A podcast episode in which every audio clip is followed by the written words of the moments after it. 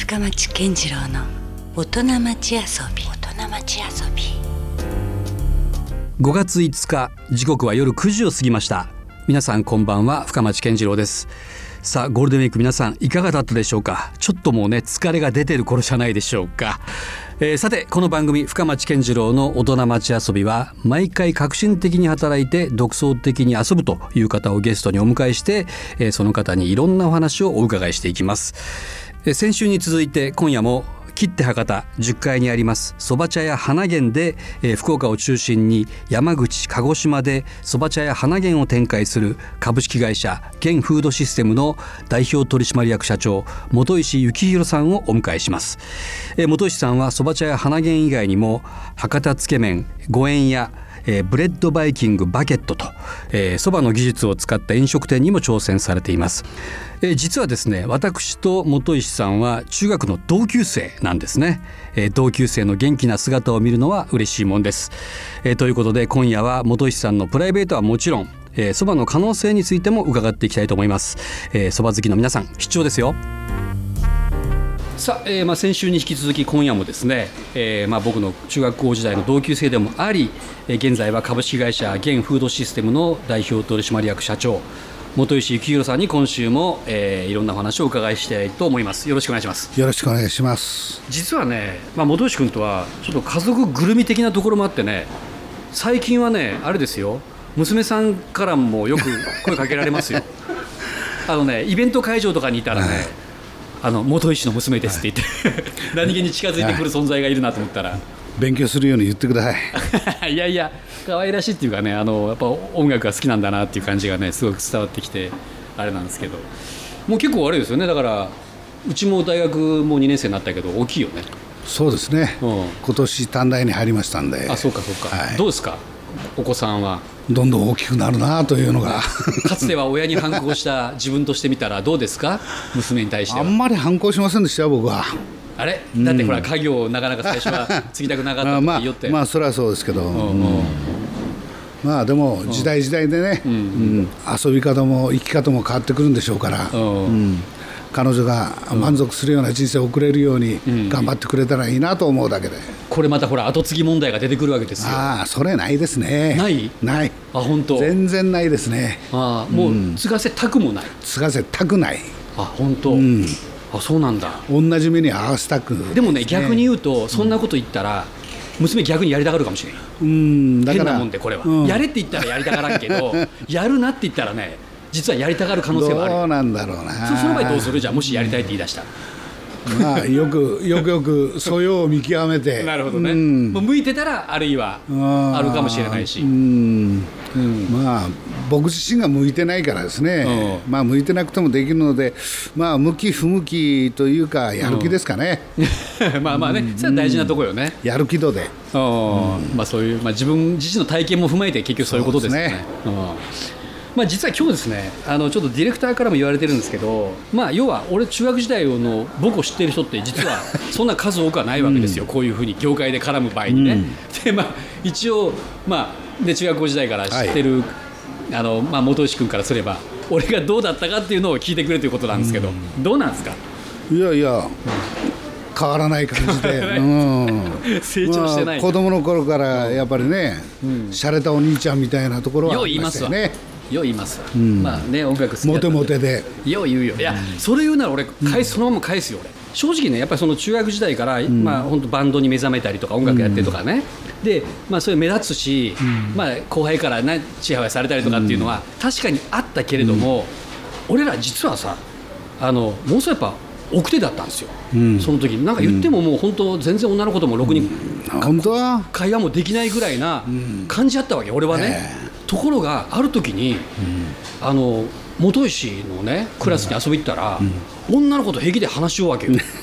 なんかね、普通話すやろ。いやいやいやそれはほら、グループとかでさなんか56人とかでなんかギャーって盛り上がるのは分かるけど、なかなかね学校で教室でツーショットで女の子とがっつり喋るという場面はね俺はなかったのよ。でもね、うん、あなたは、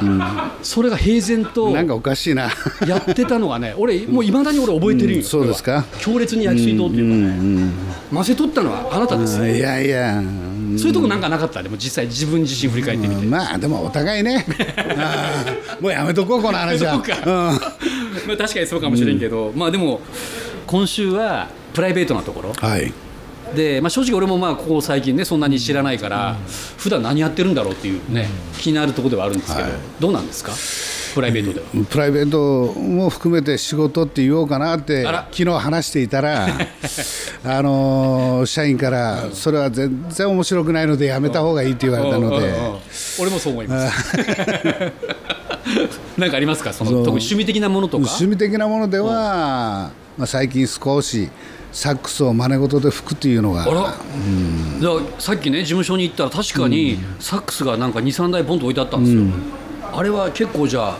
今もうハマってる感じなんですか？そうですね。今持ってるのがアルトサックスが2本とテナーサックスが1本。え何年ぐらいや初めて、うん今ちょうど5年目になるぐらい。じゃあ結構な、まあ、年になってからよね。そうですね。ほぼほぼ50になってからです。そうよね、なかなかそれから新しいことを始めるっていうのは、ちょっと勇気もいるしなかなか覚えが悪かったりとかせんですか、覚え悪いですよね。でもあえてやろうとした努力でカバーするかなというあえてやろうとしたというか、あの小林香織っていう女性のサックス奏者がいて、はい。その人の、まあ、ビデオを見て、こんな華奢な女の人でも吹けるなら、おっさんでも吹けるんじゃなかろうかと思って、始めたのがきっかけですね。えーで実際その始めてみて、まあ、5年経つわけですけど、どうですか？やっぱりだんだんとできなかった曲ができたりとか、出なかった音が出ると楽しいですよね。おう。おうあれどのぐらい練習してると？やるときは、1日に2時間を2回とか、あまあまあやね。そうですね、もう2時間が限界です、でも、で週に？口が持たないので、週に何回ぐらい、やるときはね、毎日？やったりするんですよ。おそれは結構上達するね、確かにね。で最近ちょっとご無沙汰してるんですけどね。うん。でも確かにあの楽器ってやっぱ毎日扱ってないと、もうすぐ。そう言われるんですよね、うんうんうん。10分でもいいんで、毎日やれっていうような、ん。へええじゃあもうどうかしたら人前でやったりとかすするレベル？ちょろっと、あら。時々、あららら。いつの間にかそんな知らないとこで 楽器マスターしたですね、してねえじゃあ今それが一番楽しい感じそうですね。今、楽しいですね、それが。あー。いやなんかほら社長業とか傍から見てるとさ、やれこう接待ゴルフだったりとか、そういうイメージもあありますけどちょっと違う路線行ってますね。そうですね、だんだんそれが嫌になってきて、ああもうそれ散々一通りやった。そうです、だからゴルフの話がだんだん嫌になってきた時期があって、何かこう打破しなきゃいけないっていうことで、いきなりスカイダイビングを一回やったんです、またそれ それまた極端やね、はい。まさしく死ぬかと思いまし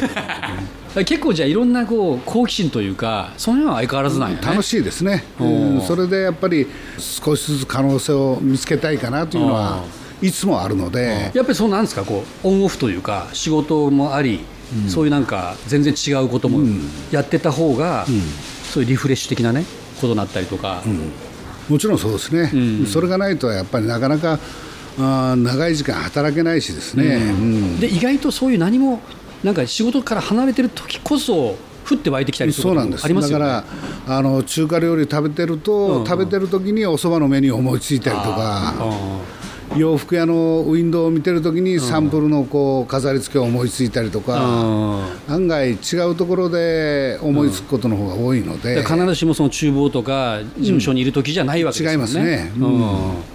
まあ、確かこれ先週も話したと思うんですけど、まあ、実際その博多といえば、まあ、ラーメンだったりうどんだったりする中でまあそばを展開する難しさ面白さみたいなのがね、あるかとは思うんですけどもやっぱ可能性っていうのはやっぱありますか？まだまだもちろんあると思いますよ、あの日本を代表する食べ物の一つであることは変わりがないので、やね、うんうん。若い人にもどんどん食べていただいて、うん。好きになっていただきたいなっていうのはありますね。うん。まあ、そしてねこうやって今まさにオープンしたばかりの、えーこちらのお店でもこのようにちょっと焼酎とかをねいはい。ろんな取り揃えてそば、だけじゃなくて、はい。まあ、ちょっとしたこうなんだろう飲みながらそば文化を味わうというか。そうですねねそういう展開も始まろうとしているわけですから広がっていきそうな感じはちょっとあるよね。はい、ぜひ広げていきたいなと思って今から頑張っていこうと思っています。おいやだからね僕はあの他にも友達で飲食業やってる人がいるけど、やっぱりその飲食業って福岡の人は特にそうかもしれないけど、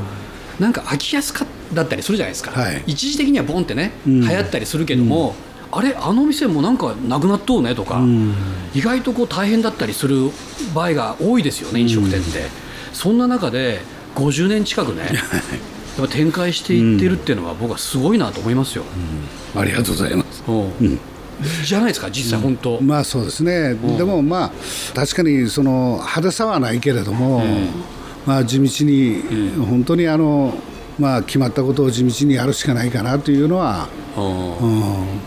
まあそう積み重ね。そうですね、うん。1日2日だけ商売するわけじゃないんで、やっぱり長い年月の中で、えー信用もおできてくると思うし、ファンもそのお店のファンもおできてくると思うし、やっぱりその出店したお店の地域にやっぱり根ざしていくような店作りをできるようにいつも考えてるつもりなんですけれども、なかなかでもそれを現実化していくのは難しいことではありますけどね。難しいよね、うん。常にこう時代は変わってるからそのそれは意識しなきゃいけないけどあんまりこう流行とかになってしまうとね、やっぱりそれは本当わずかなものだったりするし、あのどうしても気をてらってしまうと、うんうん長続きしないっていうのは、うん。作る方もそうだし食べていただいているお客さんも、うそんなような気がします。うん。なるほどね。まあ、あのそんな中ねいろんなオリジナルなものがこのお店にもありますけど僕がちょっと聞いたのはあのさっきまあ焼酎の話もしましたけど、鴨？鴨。はかなりこう推しているというか、それ鴨鍋として？そうですね。あの、鴨しゃぶ鴨しゃぶか、うん。しゃぶ鍋鴨しゃぶということで、あの鴨をおご提供しようということで、えーやってます。ね、あとそれから鶏で言えばせせりに非常にこだわりがある、そうですね、このお店はせせり推しで、うん。そば屋で出す、う鶏南蛮とか、親子丼とかあるんですけれども、全部せせりでうん。今回お出ししようということで、えー普通の鶏肉がない店です。これがねあの、まあ、僕が言うのもあれですけどうまいんですよ、まあ、花源といえば俺鶏のイメージがすごくある。でそばでやっぱ食う鶏もめちゃくちゃやっぱうまいし、親子丼もね当然やっぱうまいわけですよね、これ実はそんなでもせせりだけを使ってる親子丼ってそんなたくさんじゃないよね他の店とかはね。多分ないと思います。ないよね、おーやっぱそっか。このせせりのいいところは、あの外国の方はあんまり召し上がらないそうでなるほど。あのなぜか国産しか流通してなくて。うんうん。だから当然感動するうちで出すものも全部国産ということうんうんうんでお出しできるので、今回はこのせせりをに非常に、えーせせり推しというようなお店を作ってみました、いやこれはねだから本当親子丼というともう本当トラディショナルなメニューの一つだから、そんなに新鮮味はないんだけど、はい。でもやっぱそういうねよく食べてみるとこのお店でしか味わえないものがはい。あったりはするっすもんね、うん。その辺ちょっともっと PR してよ俺が今一生懸命逆に語りようけど。本当はいっぱいあるんよやっぱこの、なんでかね少し聞き恥ずかしさもあって、ね、いやそうね。あんまりこうそれをね、やたらこう自慢されるのもなんかちょっと、逆に嫌やけど。そうなんです。もう語らないからあまりね。もう本当俺が変わってなんかもう宣伝したくなるぐらい。いやそうだってねさっきも言ったけどやっぱりなかなか50年近くやっぱ飲食店が続いてるのは必ず理由があるはずだから、そういうのをちょっとずつね、あの皆さんにもちょっと分かってもらえたらなと思うところははい。もあります。ありがとうございます、まあそんな中ですね、はい。これからその飲食店舗をね福岡でなんか志そうと思ってるような人たちに対してのメッセージみたいなものとかはありますか、うん、あのーよく、あのうちのうちで勉強しているお兄ちゃんたちにお話をするのは、はい。やはりそのいいとこ取りをしなさいということで、ん。食べ歩きも含めて、よそのお店も見させていただいて、またこの親父がやってる会社でね、働いていただいて、まあ僕の背中を見ながら、ここはいいとこやな、まあここにプラスアルファして、こういう新しい形の蕎麦屋を作っていこうとか、新しい商いを考えていこうという,、うふうに思っていただけるように、またそのやっていかないかんのですけど、そういうふうにいつも話はしています。なるほど、まあ、俺の背中を見ろと。うん。まああの すいません。あの高倉健じゃないんだけれども、まあそういう説明やれマニュアルだとか、語ろうしゃべりで伝えていくというよりは、まあ、そうじゃないといかんと思うしまたその真似をしていただけるような、あそういう仕事を若い人に見せていきたいなというのは、あどっかにありますね。ああ、これでつながった。先週いまだに修行とか言ってたけど、その見られるっていうことは結局そうだもんね、やっぱ自分自身も常にこうそうやってこう磨いてないと、それはこう伝わらないか、感性っていうのはねこの仕事には、まあどの仕事でも必要なんでしょうけれども、まあ蕎麦屋には蕎麦屋が大事にしなきゃいけない感性もあるだろあるでしょうし、まあそういうところは僕の仕事を見て、うちの若いお兄さんたちが感じていただけたらなと思いながらいつもやってるつもりなんですけれども、本当はもっとね論理付けで、えー、話してあげなきゃいけないこともたくさんあるんだろうけれども、でもだからそこからどれだけその人がこう感じ取れるかみたいな、でも料理ってねなかなか難しいところがあって、うん、紙に書いたり。やっぱ作る人が変わったら変わるよね,、うん。ねさっき出しもね全部それぞれの店長で変わっていくという話も出てましたけど、ね、やっぱ人間力を高めないといい味もまあもちろんそうですねどんなに上手な方に聞いても最後は必ずその美味しく作ろうと思う気持ちやっていうふうに皆さんおっしゃるんで。なるほどね、うん、だからもう数字のレシピとかではないと、うん、ですね。いうとこかなやっぱりね、どんなにいい材料でもね雑に扱ってしまえば、気持ちがなければ美味しいものにはならないでしょうからね。ということということは逆に言うとその思いっきりその気持ちさえ真心の気持ちがあればやっていけるかもしれない、うん、いやいやまずそれが基本ということじゃないでしょうかねなるほどね、うん、それがないと飲食店をもうやる意味もないというか、うん、そういうことなのかもしれないですよね、さあ、えー、先週に続きまして今夜もそば、えー、茶や花源を展開する株式会社現フードシステムの、えー、代表取締役社長本石幸宏さんにお話をお伺いしていきました。またバタバタと新店舗がオープンしたわけですけども。そうですね、またえー、一つお店が増えたので、ねうん、まあ、なんかせっかくだからお店でサックスとかも吹いたら。あありがとうございます、ね、そこ振るかな。そういうオリジナルをどんどん作っていこうよ、はい頑張っていきます。今勝手に適当に流したね まあまあまあでもなかなかねちょっと僕も、うん、あの本当もう昔ながらのお友達だしちょっとぜひまたちょいちょいお店の方もね、はい、お邪魔したいと思いますので。まあ皆さんラジオを聞いてる皆さんにも、えー、花源といえばまた新しいお店もできてますし、うん、山口と鹿児島までお店が広がってますから、えー、ぜひいろんなところで味わっていただければと思います。ということで2週にわたってね本当にありがとうございました。いえこちらこそありがとうございました。またあの個人的にちょっと飯でも、ね、はいぜひよろしくお願いします、うん、